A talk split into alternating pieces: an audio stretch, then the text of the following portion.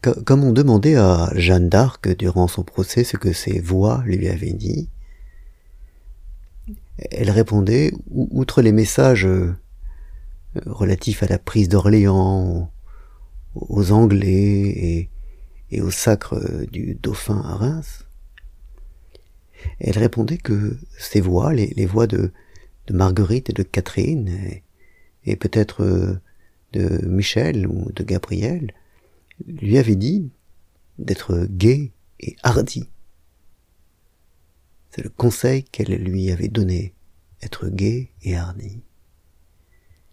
Et je trouve ce conseil euh, excellent, ce programme excellent.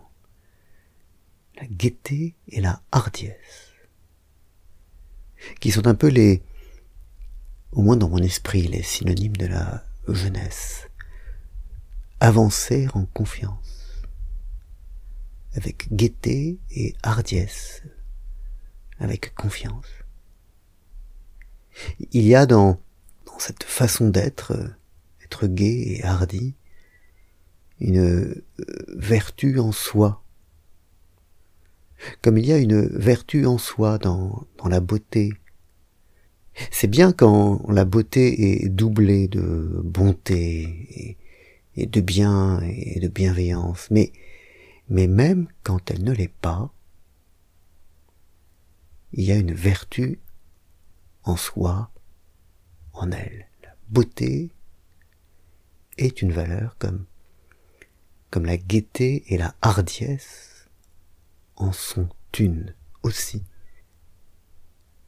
Et cette idée d'être gai et hardi se, s'oppose totalement au style compassé des juges de Jeanne, de cet évêque cochon et de ses assesseurs à Rouen.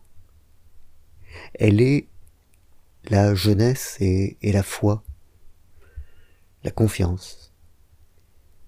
Et tout s'écroule en fait face à cela.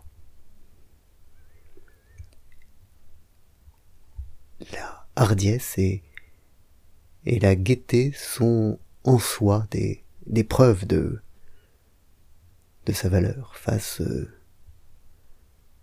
face à tous les échafaudages d'idées, de pensées, de livres qui qui ne sont au fond que poussière et et idées mortes.